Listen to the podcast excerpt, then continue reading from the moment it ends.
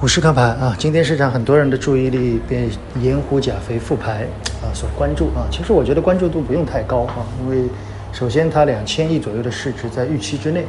第二它之后的走势更多的由投机资金所决定，第三呢，对于锂矿大量的公司，我们认为它的复牌更多的对于锂矿公司并不是见得是件利好啊，因为很多公司在上涨以后过分的聚焦，可能会形成比较高位的震荡。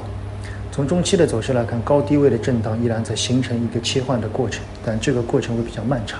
所以在这个过程里面，我们建议大家盯住某一类啊，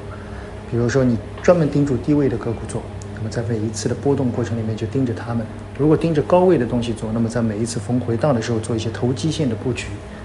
从中期来看啊，我们认为两个方向大家是可以注意的，一个是我们在之前提到的受到政策挤压的一些。大型的互联网企业啊，最近开始企稳啊，特别是一些港股类的企业。第二类呢，是我们之前提到的一些周期性的品种，二季报以后对于三季报的预期差可能正在形成。